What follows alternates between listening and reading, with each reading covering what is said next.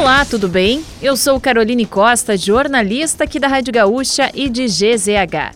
Não conseguiu acompanhar as principais notícias desta terça-feira, 27 de junho, ou das últimas horas? Não se preocupe, pois eu vou trazer aqui para você antes que o dia acabe, que é o nosso resumo diário de notícias do fim de tarde.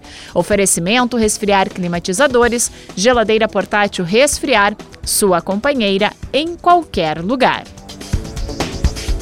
Policiais civis da Delegacia da Criança e do Adolescente apreenderam dois adolescentes apontados como responsáveis por praticar estupros e induzir meninas à automutilação e suicídio por meio da plataforma Discord, um aplicativo de comunicação. Um dos apreendidos, de 17 anos, é considerado um dos líderes do grupo. A ação ocorreu em Pedra de Guaratiba, na zona oeste da capital fluminense e no município de Volta Redonda, em cumprimento a mandados de busca e apreensão contra adolescentes. Levantamento feito por pesquisadores da URGS indica que mais de 150 escolas estaduais do Rio Grande do Sul oferecem apenas uma trilha de aprendizagem no novo ensino médio. O número apresenta 14,6% das escolas estaduais. A prática desrespeita o mínimo descrito na resolução que institui as normas complementares para esta etapa do ensino. Segundo o texto, as instituições de ensino devem ofertar ao menos duas trilhas nos itinerários formativos, de modo a garantir que o estudante possa exercer a escolha da trilha que irá cursar. O resultado foi apresentado em uma audiência pública na Assembleia Legislativa. A mudança na última etapa do ensino básico entrou em vigor em 2022. Governo federal anunciou o Plano Safra 2023-2024 com valor de 364 bilhões 220 milhões de reais, 27% superior ao anunciado no ano passado para o mesmo grupo.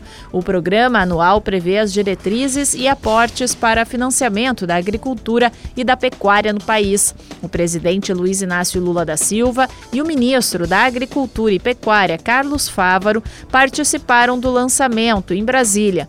O governo considera o maior montante da história. Os valores são destinados para o crédito rural para produtores enquadrados no Programa Nacional de Apoio ao Médio Produtor Rural e demais grupos.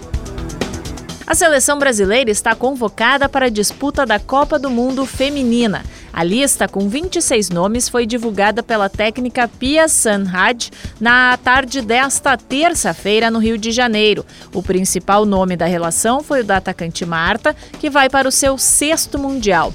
Após expectativa de alguns torcedores, a treinadora não convocou a atacante Cristiane, de 38 anos, que atualmente está no Santos.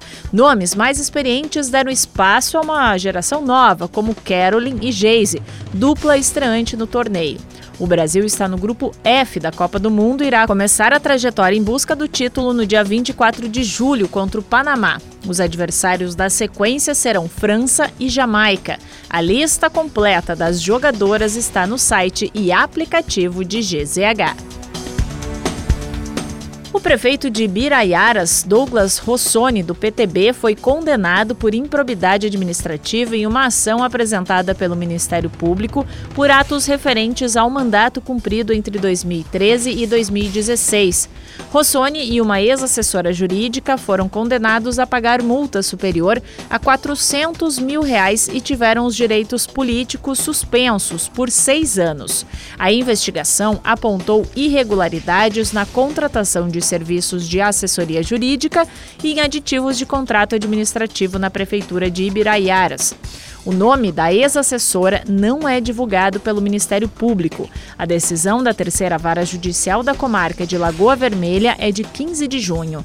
Rossoni permanece no cargo e afirmou a GZH que irá recorrer. E para fechar o nosso resumo de notícias, antes que o dia acabe, tem a previsão do tempo para amanhã.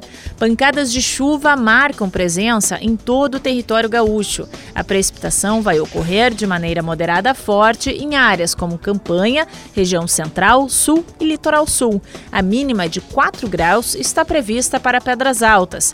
A máxima de 30 ocorre em Vicente Dutra. Em Porto Alegre, os termômetros variam entre 14 e 22 graus.